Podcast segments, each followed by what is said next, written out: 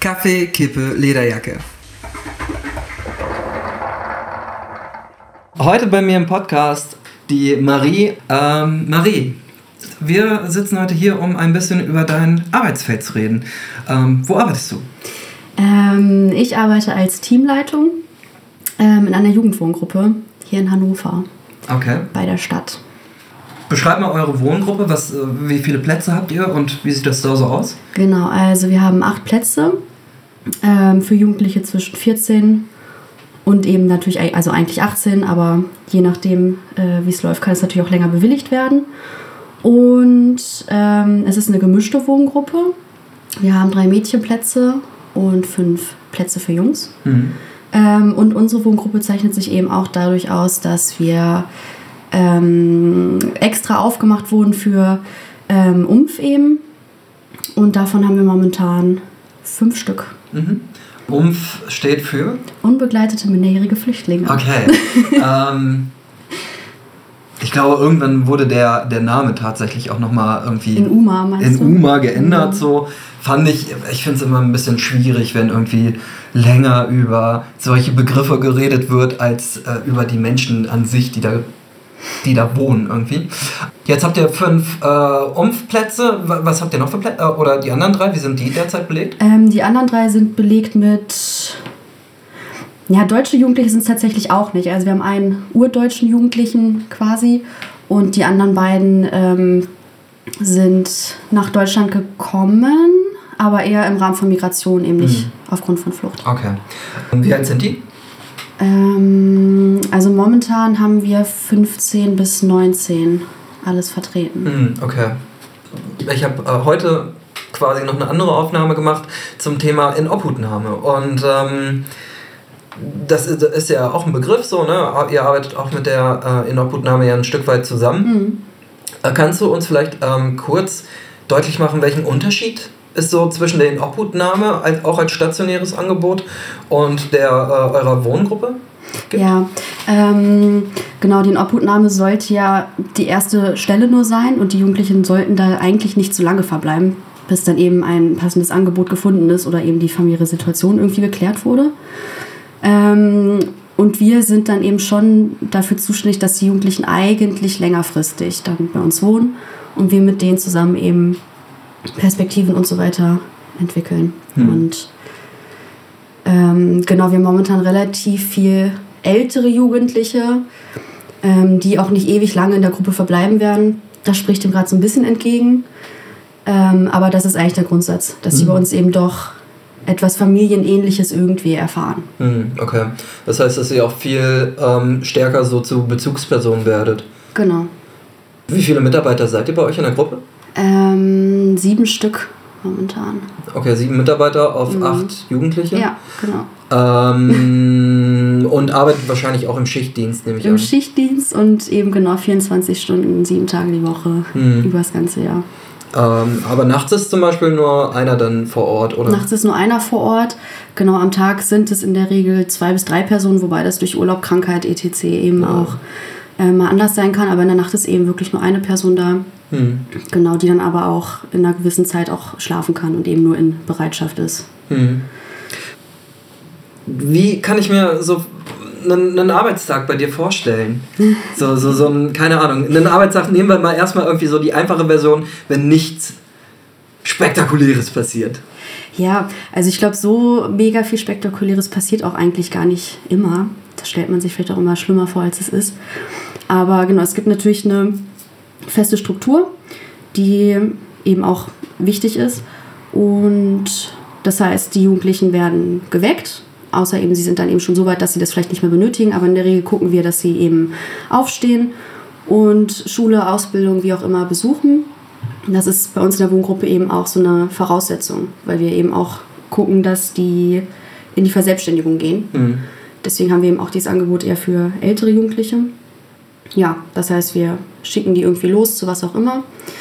Ähm, dann haben wir den Vormittag Zeit, um Telefonate zu führen, äh, Doku zu schreiben, weiß ich nicht, oder mit Jugendlichen auch mal Termine wahrzunehmen, Arzttermine etc. Dann geht es zum Mittag hin darum, ein Essen vorzubereiten für die Kids. Ähm, das bereiten auch immer wir vor.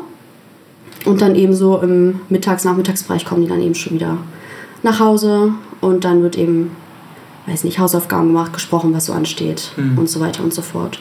Und gegen Abend wird man dann abgelöst vom Nachtdienst. Da höre ich raus, dass man ähm, dann ja schon auch irgendwie, so, ja, Tatsache, irgendwie so ein bisschen Elternersatz auch ist, so, ne? Also gerade irgendwie mit Mittagessen kochen, mit morgens wecken. Ja. Hast du, hast du häufiger auch das, äh, das Gefühl, dass du, weiß ich nicht, so, eine, so an der Schnittstelle Sozialarbeiterin und Mama-Ersatz auch bist? Ähm, erfahre ich jetzt mittlerweile schon. Also ich bin noch nicht so lange in der Wohngruppenarbeit. Ich war vor der Flüchtlingshilfe tätig und da ist eben der Personalschlüssel ganz anders und einfach die Arbeit ganz anders. Das ist viel mehr Verwaltung, ähm, viel mehr so Abarbeit. Man hat weniger längeren oder intensiven Kontakt.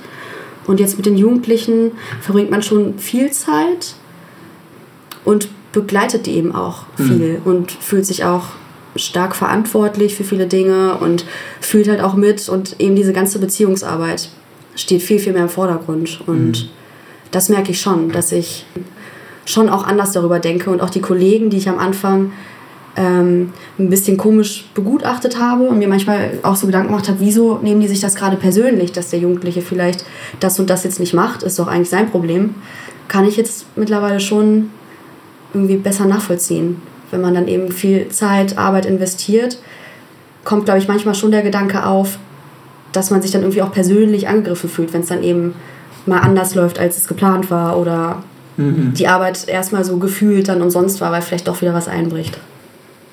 Ähm, äh, ist mir nur gerade noch eingefallen, weil ich da vorhin auch mit einer Freundin drüber gesprochen habe, die mich äh, besucht hat. Und da haben wir auch so ein bisschen über die Arbeit gesprochen und ich habe dann auch wieder so ein bisschen von äh, meinen Jugendlichen erzählt. Natürlich anonymisiert. Ähm, und dann ist mir schon auch aufgefallen, wie ich über die spreche. Und dann meinte sie auch so, ja, du bist ja irgendwie ganz schön stolz auf den und den. Und dann habe ich gesagt, ja, stimmt. Hat mich dann total gefreut. Also so richtig schon dolle Verbindung, die man dann eingeht. Also man, also Mann kann ich nicht sagen, aber ich und zumindest die meisten meiner Kollegen sind dann sehr mit, mit dem Herzen auch dabei. Hm. Habt ihr dann auch richtig ähm, so ähm, Bezugskinder, Bezugsjugendliche auch, oder? Ja, die haben wir. Mhm. Also das splittet sich so ein bisschen je nach äh, Stundenzahl, die man arbeitet, aber jeder Mitarbeiter, bis auf äh, eine 15-Stunden-Kraft, die eben nur Nachtbereitschaften arbeitet, hat mindestens eins, ein bis zwei Bezugsjugendliche. Mhm. Ähm, genau, die dann eben dieses Kind besonders auf dem Schirm haben und genau für den Weg erstmal so hauptverantwortlich sind, wobei natürlich je nach dem Wärmdienst es je- jeder Jugendliche abgedeckt wird. So. Mhm. Aber genau. Ähm, jetzt ha- habe ich vorhin ja schon mal angesprochen, dass du ähm, so ja, an dem Mutterersatz auch irgendwie bist. Ähm, würdest du sagen, dass ähm, genau an so einer Stelle man als Sozialarbeiter auch mit ganz vielen verschiedenen Stärken gesegnet sein muss? Oder ähm, dass man da irgendwie, also ich habe gerade rausgehört, irgendwie man muss auch zumindest es irgendwie hinkriegen, was zu kochen zu, äh, oder was zu essen auf den Tisch zu bringen, mittags für zehn Personen. Also ich kann mir vorstellen, dass es da Leute gibt, die da auch Schwierigkeiten mit haben. Mm, Das kann sein, das habe ich persönlich jetzt nicht, aber ich kann mir schon vorstellen, dass da der eine oder andere auch Schwierigkeiten mit hat. Wobei man sagen muss, im Zweifel würde auch immer eine Tiefkühlpizza funktionieren, wenn gar nichts geht.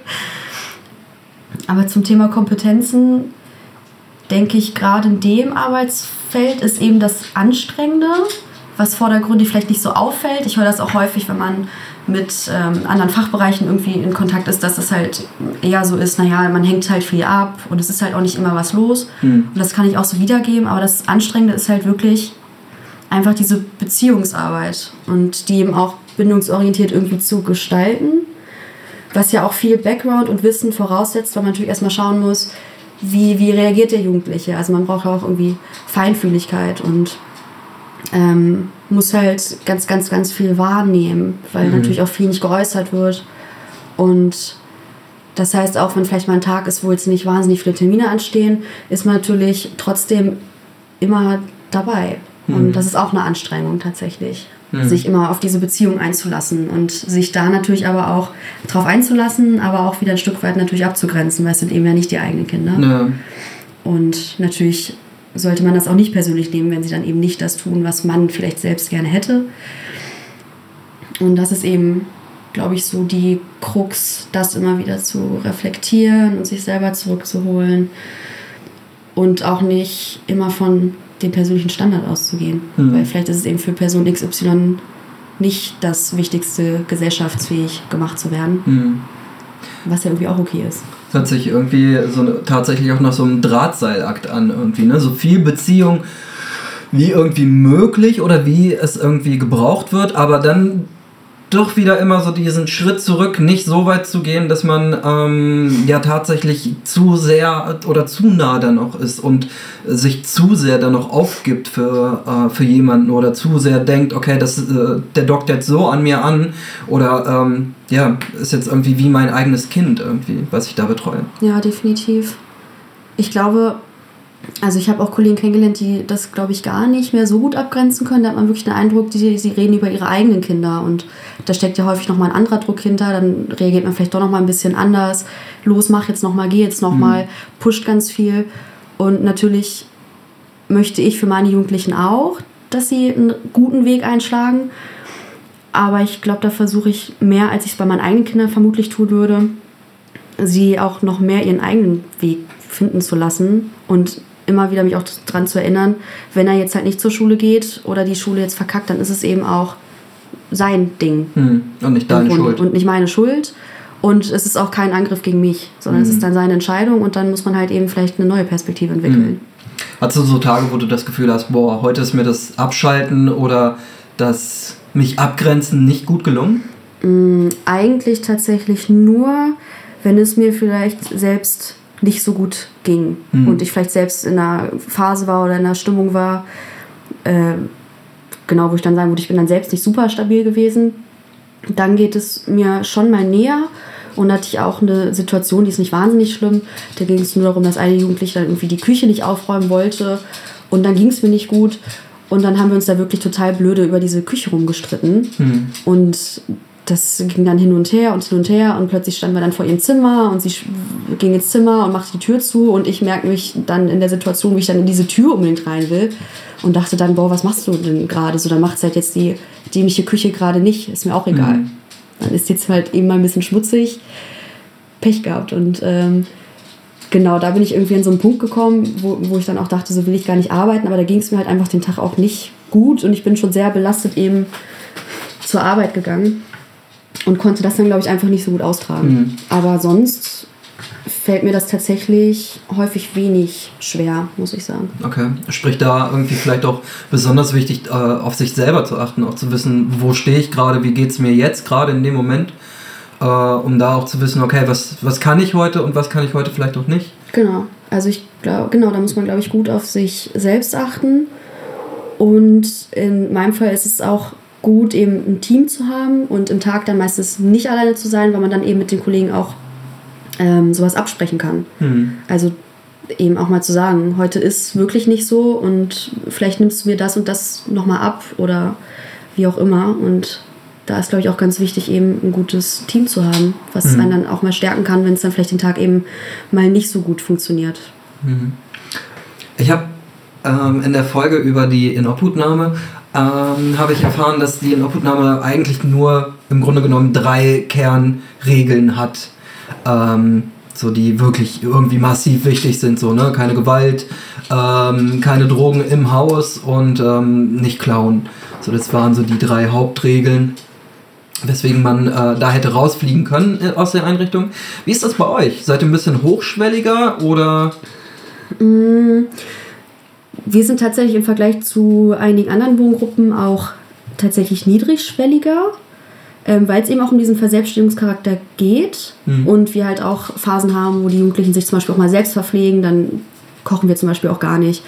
Ähm, oder wir haben auch Jugendliche, die wirklich ihren Alltag schon fast eigenständig bestreiten, weil die einfach schon ähm, so weit sind. Genau die Regeln, die du ansprachst in deiner Obhutnahme, die haben wir so natürlich auch. Wobei bei uns halt wirklich hinzukommt, dass man, wenn man in unserer Wohngruppe lebt, schon irgendeiner Tätigkeit nachgehen muss. Mhm. Also man muss halt wirklich zur Schule gehen, man muss eine Ausbildung haben.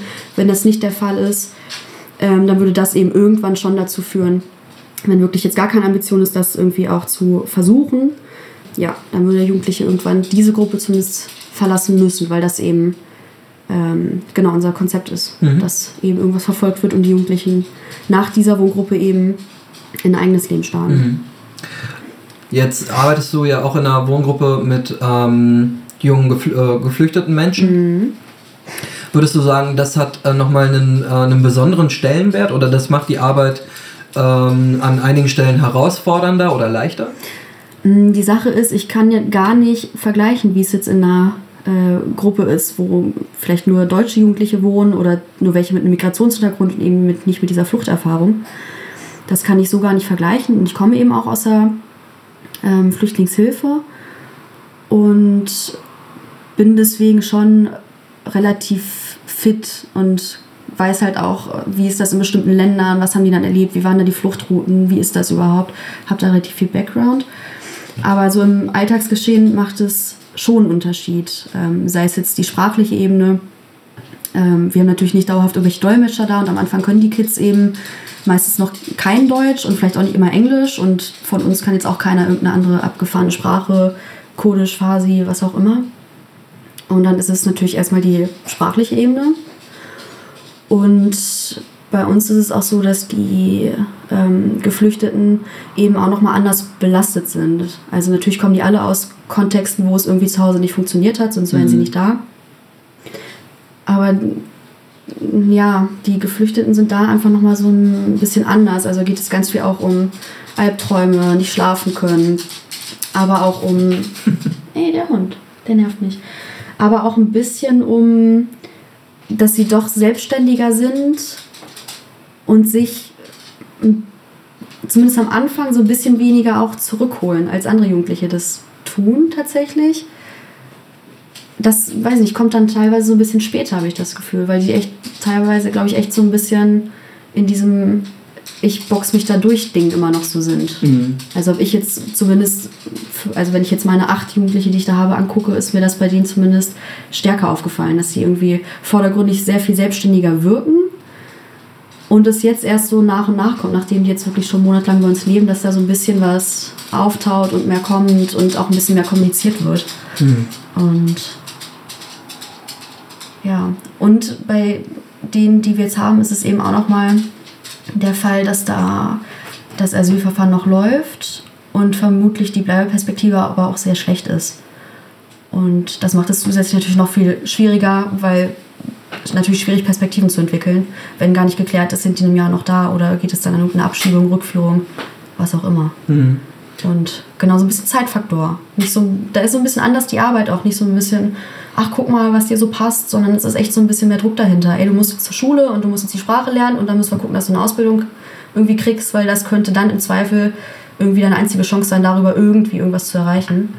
Also ist die Arbeit doch anders. Mhm. Bisschen unter Druck mehr alles. Würdest du sagen, das ähm, ist auch ein, ein Aspekt, der bei, bei euren Jugendlichen auch häufig präsent ist? Auch so dieses Wissen, ich weiß nicht, was nächstes Jahr noch so passiert und eventuell muss ich wieder zurück in ein kriegsgebeuteltes Land oder? Ja, unterschiedlich. Also ich spreche da mit denen auch schon drüber, wobei ich gucke, dass das Thema vielleicht auch von ihnen so ein bisschen angeschnitten wird. Und ähm, zumindest bei zwei unserer Jugendlichen ähm, ist das sehr präsent. Also das kommt ganz häufig in Gesprächen raus, dass da eben auch eine Angst da ist oder das auch Druck macht und dass im Alltag deswegen auch vieles noch schwerer ist. Ähm, genau, und sie sich einfach sehr, sehr, sehr belastet fühlen. Und dann sind mir da auch teilweise Sätze im Kopf, die fand ich auch ganz schlimm. Also dann redet man natürlich schon so ein bisschen, wie es im Herkunftsland war und ähm, man fragt ja auch mal, wie es der Familie geht. Und dann sagte ein Jugendlicher auch zu mir, ähm, er weiß halt nicht, was in einem Jahr ist, aber er wird halt definitiv nie wieder zurück in diese Hölle gehen. Und Mhm. das fand ich in dem Moment schon einen sehr krassen Satz, weil es ja irgendwie sehr verzweifelt ist und auch viel offen lässt. So, was ist denn dann, wenn ähm, gesagt wird, du kannst hier nicht bleiben, aber du gehst halt auch nicht zurück? Was machst du dann? Tauchst du unter und versuchst in einem anderen Land, wo es aber auch nicht funktionieren wird, was zu machen? Tust dir noch Schlimmeres an? Also das war so eine sehr unangenehme Aussage auch, muss ich Mhm. sagen. Wahrscheinlich dann auch immer mit so einer ja, Angst, so wie kann ich das jetzt auffangen, auch als Sozialarbeitender? Ja, total. Und ich weiß gar nicht, ob wir sowas so doll auffangen können. Also ich glaube genau, man bietet schon oder man versucht irgendwie einen sicheren Rahmen zu bieten und irgendwie zu sagen, das ist jetzt dein Zuhause, auch wenn es dir nicht freiwillig gegeben ist. Und dann versuche ich zumindest bei meinen Bezugsjugendlichen dann auch wirklich extern irgendwie eine Anbindung an Psychotherapie etc. zu finden, weil genau ich mir solche Thematiken dann auch gar nicht hundertprozentig zutraue, mhm. muss ich sagen.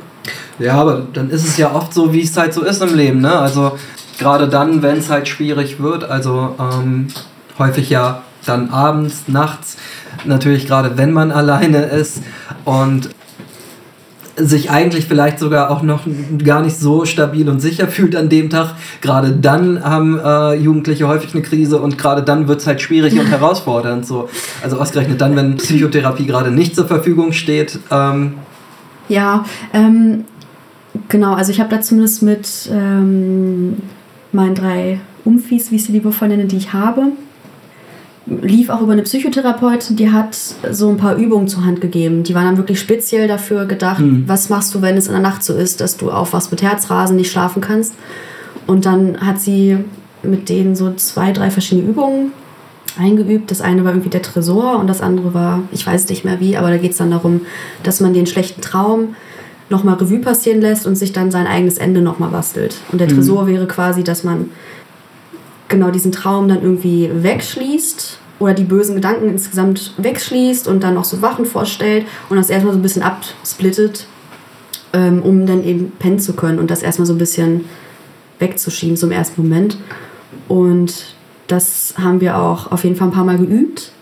Wobei ich sagen muss, da musste ich auch erstmal wieder ein bisschen zu motivieren und auffordern. Das kam mhm. jetzt leider nicht von alleine. Und in dem Zuge gab es von mir zumindest auch das Angebot, ähm, wenn das so ist, dann kommt runter und ja. klopft an. Und zur Not setzt man sich halt nochmal hin, trinkt einen Tee und schnackt über deinen Traum oder über was anderes, was dich ablenkt. Mhm. Aber das wurde tatsächlich einfach auch noch gar nicht in Anspruch genommen mhm. bisher. Das heißt, du kannst immer, äh, hattest bisher immer Nächte, in, du, in denen du durchpennen konntest? Ja, komplett. Deswegen, ich sag, man denkt sich, oder passiert sonst was und bisher war immer relativ ähm, ruhig, außer dass ich vielleicht mal gehört habe, jemand läuft nochmal durch die Bude, aber das ist ja auch legitim. Oder vielleicht, was heißt vielleicht, also einmal war auch ein Jugendlicher ähm, noch nicht zu seiner Zeit zurück und mhm. musste ich ihm warten, bis er dann endlich eintrudelt. Aber das war auch das Einzige. Also okay. ich hat nachts noch keiner aus dem Schlaf gerissen und äh, meine Hilfe in Anspruch genommen. Okay. Aber umso besser. toi, toi, toi. Ähm, ich würde dich gerne fragen, wie hoch würdest du deinen Grad an Freiheit in der Arbeit einschätzen? Mm, also ich glaube tatsächlich von meinem Arbeitgeber sehr hoch das bin ich auch gar nicht gewohnt und bin immer wieder ähm, fasziniert oder auch so ein bisschen am Schwimmen, was man nicht alles machen kann, mhm. wenn man so viel freie Hand hat. Es ist eher so, dass das Team das eben sehr einzurrt, weil wir äh, Sachen schon gemeinschaftlich entscheiden und dann müssen natürlich immer an allen Ecken und Enden Abstriche gemacht werden. Und dadurch zurrt es sich so ein bisschen zusammen. Mhm. Und ja, ich habe viele Kolleginnen, die eben auch häufig sehr, sehr strikte Regeln wollen. Also ihr dürft nur kochen bis 18 Uhr. Und dann mhm. bin ich immer eher so, dass ich sage, ja, man macht sich vieles einfacher mit sehr starren Regeln, aber es ist manchmal auch einfach nicht ähm, so alltagsnah. Also mhm. ich meine, was macht denn der Jugendliche, wenn er halt eben nochmal Training hat und dann ist er um 18.30 Uhr zu Hause, dann kann er nichts essen oder was? Mhm. Oder wie stellt man sich das vor? Und genau in diesem ganzen Team-Ding ähm, zog es sich dann eben so ein bisschen zusammen. Aber generell ähm, ist es zum Beispiel bei uns auch gerade so in der Gruppe, dass wir genau noch so ein bisschen als die Wohngruppe mit Geflüchteten gelten und da eben die Zahlen gerade sehr stark abnehmen auch mhm. ähm, an Geflüchteten, wird es bei uns auch so ein bisschen darum gehen, äh, wie stellen wir uns konzeptionell neu auf. Also es könnte zum Beispiel therapeutisch werden, dass man schaut, dass Mitarbeiter qualifiziert werden. Es könnte in jegliche Richtung gehen und wir haben jetzt zum Beispiel gesagt, dass wir gerne so ein bisschen Altersdurchschnitt senken würden und auch pädagogisch in eine ganz andere Richtung gehen wollen. Mhm. Und zwar haben wir uns da ausgesucht fürs nächste Jahr die neue Autorität. Nach HMO Genau, da werden wir nochmal Fortbildung besuchen. Ähm, zeichnet sich eben aus, dass noch mehr in die Beziehung reingegangen wird und mhm. nicht mit Konsequenzen gearbeitet wird, sondern alles ausklamüsert wird, nur auf die Nerven gehen. Ähm, ja, und da hatten wir komplett als Team auch wirklich Bock drauf, mal ein bisschen anders zu arbeiten, weniger mit Sanktionen. Mhm. Und ja, wenn dann mal schauen, ob es dann, ob es gut wird. Mhm. Stark. Ich würde dich gerne fragen, ähm, hast du in deinem jetzigen Arbeitsbereich oder vielleicht auch in einem anderen Arbeitsbereich ähm, etwas besonders Skurriles erlebt? Also das ist ja häufig so, dass wenn wir mit Menschen arbeiten, uns Menschen ja oft dann doch überraschen. Mit, oder zumindest, ähm, naja, vielleicht nicht, also doch überraschen auf, die einen, auf der einen Seite, aber auch, ähm, naja, vielleicht anders handeln, als wir das tun würden. Mhm. Ähm, ach, völlig unterschiedlich. Also ich glaube, in der Flüchtlingshilfe war ganz, ganz, ganz viel skurril, weil eben so viele unterschiedliche Backgrounds, also Leute aus so, so vielen Ländern plötzlich mit so eigenartigen Sachen in Deutschland konfrontiert sind, dass ich da echt, also ich, ich habe da, keine Ahnung, Drogen in Katzenfutter versteckt gefunden. Ähm, witzig fand ich auch, dass wir dann in allen sanitären Anlagen immer tatsächlich Beschilderung machen mussten, wie setze ich mich auf eine Toilette. Also natürlich völlig logisch, weil nicht in jedem Land gibt es eine Toilette, sondern mhm. vielleicht auch nur ein Loch im Boden oder wie auch immer. Aber das war, das war der Renner dann immer bei uns, diese witzigen Kloschildchen. und sich da erstmal auf dieses ganze Anderssein einlassen und oder die einfachsten Sachen, Waschmaschinenbenutzung, dann wird halt doch nochmal das Spüli reingekippt und hast einen ganzen Raum voller Seifenblasen. also da passieren ständig irgendwelche eigenartigen Sachen. Deswegen, ich, ich weiß gar nicht mehr, was wirklich skurril ist und was nicht. Ich habe mich irgendwie an alles gewöhnt. ähm, und jetzt bei den Jugendlichen eigentlich nur verwundert, ähm, was die sich alles so, so ausdenken können, auch um vielleicht auch so ein bisschen zu provozieren. Also genau, wir hatten einen Jugendlichen, der leider auch sehr viel mit ähm, Drogen aufgefallen ist und ähm, dementsprechend ging es dann eben auch mal darum, in das Zimmer zu schauen, was ist da wirklich da und genau, dann wurde da irgendwie auch eine Software gefunden und Spiele für über 18, obwohl er halt in dem Zeitfenster noch 16 war. Und er hatte eben auch ähm, so eine Behrensenpulle, mhm. also mit irgendwelchem so Likör. Likeurzeugs drin. Und dann ging die Kollegin rein und roch dran und dann war es halt eben nur Wasser. Und dann waren wir schon so, okay, komisch, was ist das? Und dann stand daneben so ein kleines Zitronenspritz. Kennst du die? Die so aussehen wie eine Zitrone und dann mhm. ne, ist da dieses Zitronensaftkonzentrat drin. Und dann, also sie ist halt sehr erfahren, sie ist auch die Dienstälteste. Und dann dieses Zitronenspritz und spritzt sich auf, auf die Hand und dann war das eben der Beerenzinn. Und dann hat er sich halt wirklich die Mühe gemacht, das irgendwie umzufüllen, weil er halt irgendwie wusste, okay, die werden irgendwann in mein Zimmer gucken, weil mhm. ich habe so viel Mist gemacht, dass das irgendwie wahrscheinlich auch passieren wird. Da hat er sich echt Mühe gemacht, uns da die ganze Zeit so kleine Easter Eggs reinzulegen. Also einmal der Alkohol, dann ähm, hat er dann irgendwie auch so versteckt auch so ähm, Nazi-Parolen dran dran äh, gemalt, weil er, weil er auch wusste, dass das bei uns auch wahrscheinlich nicht so gut ankommen wird. Mhm.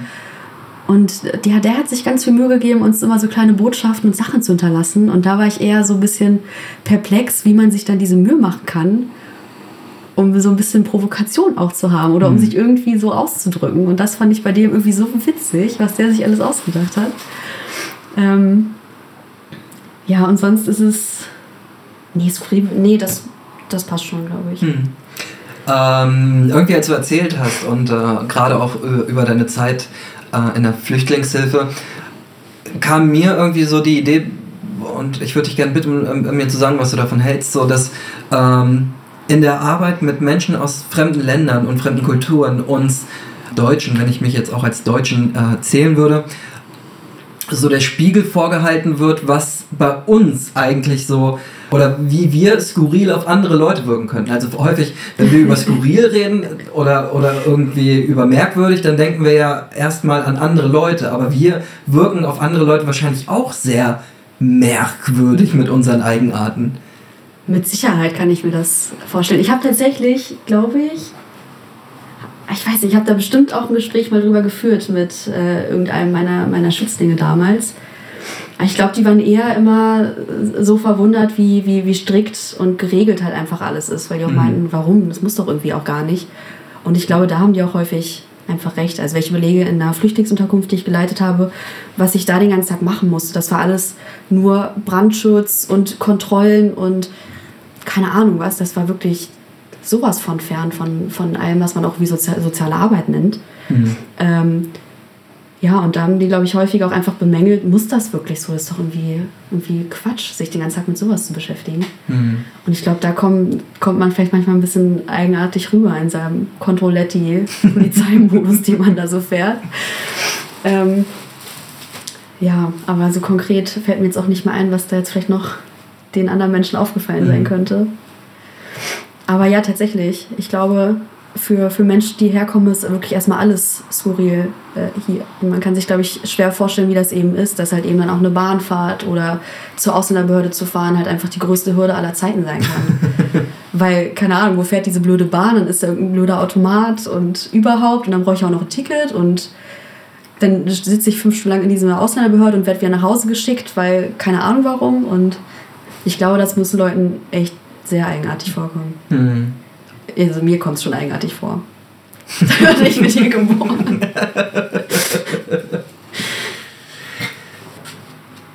Wenn du an meiner Stelle wärst, ähm, was würdest du sagen? Was, ähm, was würdest du mich auf jeden Fall noch fragen wollen? Hä, wie schwierig. ich muss mir jetzt fragen, was denken du bist der Interviewer? Ähm, weiß ich nicht. Ich, ich hätte vielleicht erwartet auch, dass du noch Fragen stellst, so zu, keine Ahnung, Belastungssituation oder irgendwie sowas. Hätte mhm. ich vielleicht sogar noch erwartet, dass sowas irgendwie okay. kommt. Wäre das ähm, etwas, worüber du gerne reden würdest? Naja, ist ja immer sehr negativ. Ich rede nicht immer gern über Negatives. Mhm. Aber ich hätte es jetzt einfach erwartet, okay. so, muss ich sagen. Also, wenn du da Bock drauf hast, kannst mhm. du mal ja, dann würde ich gerne fragen, wann würdest du deinen, ähm, oder unter welchen Umständen würdest du deinen Job als sehr belastend beschreiben? Mm, also zu meinem jetzigen kann ich es nicht sagen, weil es gab immer mal mit den jetzigen Jugendlichen kleinere Krisen, aber nichts, wo ich sagen würde, ich hänge alles an Nagel. Mhm. Ich, also jetzt ist es eher so ein bisschen der Fall, dass es dann immer im Team ganz viel zu tun gibt und da immer mal Sachen quer liegen und die Kommunikation nicht stimmt. Und wo ich auch sehr verwundert drüber bin, weil das kannte ich vorher nicht ähm, in der Flüchtlingshilfe. Wobei ich jetzt auch rückblickend sagen muss, ich glaube, weil man da einfach gar keine Zeit hat, um sich so im Team die ganze Zeit anzugehen. Man hat ja auch mit Brandschutz zu tun. Genau.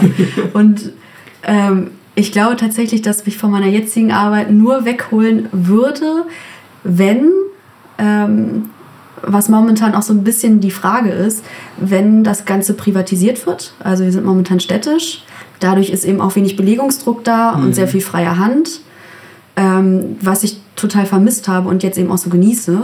Das heißt, wenn das wieder eintreten würde, wäre das was, wo ich keine Lust drauf habe.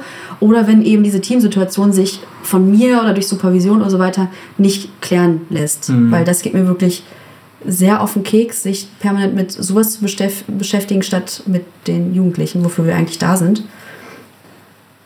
Genau, also das wäre jetzt so das, was, also es belastet mich nicht, aber darum mache ich mir momentan halt Gedanken, so diese Teamsituation.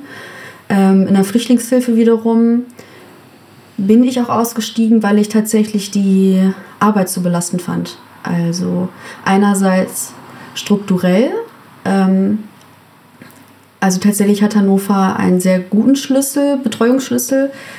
Ähm, allerdings halt immer noch viel zu niedrig. Also man hat anderthalb Sozialarbeiterstellen auf 50 Menschen. Mhm. Und das ist natürlich einfach viel zu wenig Zeit. Also man sitzt wirklich an seinem Büro, wenn man nicht Leitung ist, so wie ich, sitzt man auf seinem Platz und fertigt halt permanent die Leute einfach nur ab. Mhm. Und kann da auch gar nicht in Beziehung gehen oder groß irgendwas aufarbeiten, sondern du fertigst halt sehr schnell irgendwie ab. Ähm, das heißt überwiegend auch Papierkram? Überwiegend Papierkram, überwiegend Terminvereinbarungen, überwiegend halt auch ganz viel Über Übernahme von Aufgaben, weil es eben sprachlich und mhm. so weiter einfach nicht möglich ist und weil das ganze Wissen ja auch am Anfang noch fehlt. Ähm, und eben auch der ganze Widerstand, der einem entgegenschlägt. Also du hast wirklich bei jeder Behörde, bei jeder Stelle arge Probleme, die Leute unterzukriegen oder sie zu ihren Rechten auch zu bringen. Das ist tatsächlich total abgefahren, worüber man sich streitet. Also man hat ein neugeborenes äh, Baby und dann gibt es da halt irgendwie noch keinen kein Vater zu und es ist halt alles noch ganz ungeklärt und pipapo und dann gibt es vom Sozialamt halt keinen Krankenbehandlungsschein für ein Baby. Hm. Und äh, dann kämpfst du tagelang darum, für ein Baby einen Arzttermin zu verwirklichen irgendwie. Und das ist halt einfach ungerecht und ähm, macht die Arbeit halt einfach so schwer, weil du eh so wenig Zeit hast und dann eigentlich nur damit beschäftigt bist, dich da irgendwie durchzuboxen. Mhm. Und im Zweifel halt auch noch ohne großen letztendlichen Erfolg, weil du auch gar nicht alle Leute durchbringen kannst, mhm. weil nicht jeder hier ein Bleiberecht bekommt. Und ja, und das ist sehr frustrierend. Das heißt, genau, erstmal hast du viel zu wenig Zeit, du kämpfst die ganze Zeit gegen riesige Mühlen und der Arbeitgeber ist natürlich auch, also es ist ein unfassbar großer Markt. Es geht die ganze Zeit nur um, um Geld, wir müssen irgendwie Aufträge an Land holen.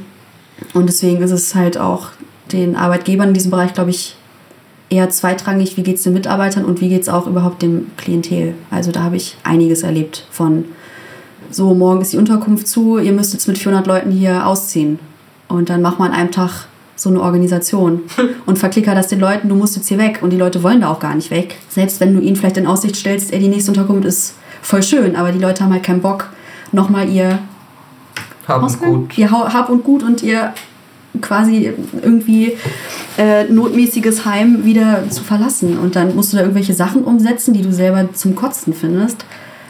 Und bist aber quasi in dem Moment gezwungen. Also klar könntest du sonst sagen, macht euren Scheiß allein, ich gehe jetzt nach Hause, aber die Leute werden halt trotzdem irgendwie rausgeschafft, weil mhm. dann zumindest quasi dann die Kommune genug Druck machen wird, dass es halt so oder so passiert. Und das heißt, du gehst als Sozialarbeitender dann häufig in die Rolle, na gut, dann mache ich es halt wenigstens so gut wie möglich. Mhm. Und da hatte ich dann nach drei Jahren keine Lust mehr zu tatsächlich. Mhm. Und habe auch gemerkt, dass mich diese Arbeit sehr, sehr stark belastet hat. Und ich auch einfach, obwohl ich eine Teilzeitstelle hatte, keine Power mehr hatte und nach Arbeit sowas von kaputt war, keinen Sport machen konnte, Freunde treffen war anstrengend. Also da habe ich einfach gemerkt, dass das nicht gesund sein kann. Mhm. Ja. Und dann die Reißleine gezogen. Ja, dann die Also ich habe länger mit dem Gedanken auch gespielt und habe immer wieder geguckt. Und wie es dann so ist, ähm, man bleibt dann ja doch hängen. Ne? Man mhm. ist dann verantwortlich und wenn man geht, dann ist das und das. Aber ja, letztendlich hatte ich dann gesagt, als ich auch so für mich gesagt habe, okay, die Unterkunft läuft jetzt und auch ohne mich wird das laufen, dann konnte ich guten Gewissens sagen, okay, aber jetzt. Mhm. So. Und dann genau ich den Schritt in ein ganz anderes Arbeitsfeld gewagt, wo ich auch erhofft hatte, dass es entspannter wird. Und ist es jetzt auch geworden. Okay. oh ja, ich, äh, ich finde es immer ganz wichtig, irgendwie dann nochmal einmal ja, auszuatmen und sich irgendwie darauf zu besinnen, was jetzt irgendwie gut läuft. So, ne? Also gerade wenn man irgendwie über Belastendes spricht, so finde ich, ist das natürlich schwierig.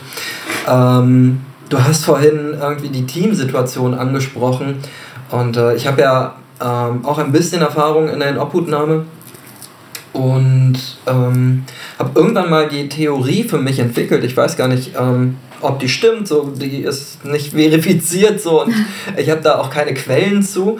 Ähm, vielleicht würde ich dir die aber trotzdem gerne zur Verfügung stellen und äh, wir unterhalten uns kurz darüber. Ähm, ich glaube, dass häufig Streit in ähm, so Erziehungseinrichtungen deswegen entsteht, weil die ganzen Mitarbeitenden ähm, häufig mit ihrem eigenen Erziehungsmuster mhm. auch immer wieder aufeinanderprassen. Also ähm, wie ich jetzt meine Kinder erziehen würde, mhm. bringe ich mit ein und finde das natürlich, das hat immer was mit meinen höchsteigenen Werten zu tun. Ja. Und immer wenn jemand äh, etwas dann anders sieht, kollidiert das vielleicht mit meinen höchstpersönlichen Werten oder mit meinem eigenen Wertesystem. Ja, das oder spielt auch so ein bisschen in so Bindungstheorie rein. Dass man quasi auch immer mit seiner Bindungsbrille guckt und dementsprechend auch Sachen bewertet. Also ist mhm. ja quasi das, was du sagst. Wie wurde ich erzogen? Wie würde mhm. ich erziehen? So mache ich das eben auch. Ähm, ja, kann tatsächlich gut, gut sein, dass das immer wieder Konflikt bietet. Wobei jetzt bei uns eher das Thema wäre, also klar, wir setzen uns da auch ganz viel mit auseinander und haben da auf jeden Fall auch häufiger mal kleine Streits, die sich aber so ganz gut ähm, immer irgendwie bewerkstelligen lassen. Aber da ist es gerade eher so ein bisschen der Fall. Ich, was ist da das Kernthema bei der Teamsituation? Ich glaube, da ist es tatsächlich so, dass es mit einer Mitarbeiterin sehr, sehr schwierig ist, weil diese eben die Abgrenzung nicht so hinbekommt von der Arbeit. Also sie verspürt wirklich sehr viel Druck den ganzen Tag den ich auch nicht nachvollziehen kann, weil ich die Arbeit als nicht so stark belastend empfinde. Also wenn ich mhm. überlege, was ich irgendwie ähm, davor weggearbeitet habe oder erfahren habe, ist das für mich irgendwie Pillepalle und ich bewerte das ihr gegenüber nicht. Wenn sie es belastend findet, ist es so für sie. Aber da ist eben das Problem, dass sie diesen Druck, den sie verspürt, ähm, halt permanent abgibt an alle anderen, an die, an die Kids, an die Mitarbeiter und ähm, häufig auch ähm, deswegen unverlässlich wird. Also dann geht sie zu Gremien nicht hin, zu Terminen nicht hin und hat dann auch ganz klar die Einstellung, wenn ich das nicht will, dann mache ich das nicht. Mhm. Und das ist in einem Team natürlich immer schwierig, wenn man mhm. dann so ähm, quasi egoistisch handelt. Und das ist bei ihr tatsächlich so ein bisschen das Problem, dass sie sich da so schlecht abgrenzen kann, dass sie alles mitnimmt, dann auch nicht schlafen kann, wenn irgendwas nicht gut lief. Wenn die Jugendliche sauer auf sie ist, dann ähm, hält sie das nicht aus. Mhm. Dann ähm, okay. macht sie doch Sachen, die vielleicht quasi teamintern anders besprochen wurden und dann handelt sie aber dann nach ihrer Maxim, weil sie es nicht aushalten kann und ja, sprengt dann halt alles so ein bisschen. Aber ja, spielt ja auch wieder so ein bisschen rein, ne? So, wie handle ich, wie halt, ja gut, aber das wäre da zum Beispiel das Problem. Und wie gesagt, ich bin da aber sehr verwundert drüber, dass man so viel Zeit für sowas opfern kann. Also wenn ich mit den Kollegen zusammensitze, ist ganz viel Austausch über die Jugendlichen, aber bestimmt auch genauso viel Austausch über das Team und wie fühle ich mich und was hat die und die wieder gemacht. Und äh, sehr, sehr abgefahren. Mhm. Und ich glaube, dass, also das ist mir da auch aufgefallen. Also wie gesagt, in einer Obhutnahme ist mir das auch stärker aufgefallen. Ähm, jetzt gerade arbeite ich ja in einer Beratungseinrichtung und habe da nicht das Gefühl, dass das so ein... Also klar, Team nimmt immer viel Raum ein. Gerade wenn man mit anderen Leuten zusammenarbeitet hat, hat man da häufig Reibereien und wenn es da nicht glatt läuft, so, dann macht das die Arbeit auch schwerer. Ja. Definitiv. Und dennoch ähm, habe ich das Gefühl, das hat nicht so den großen Stellenwert wie ähm, in anderen Arbeitsbereichen.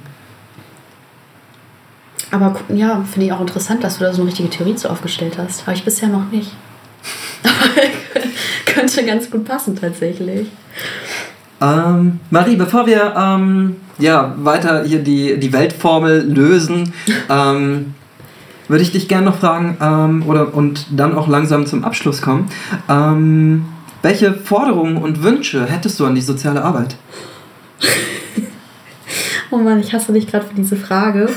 weil ich mir da, ich, ich weiß auch nicht, so man kann jetzt irgendwie so das raushauen, was dann jeder sagt, so ah, man muss viel zu viel dokumentieren und es gibt viel zu wenig Geld und es wird viel zu wenig anerkannt.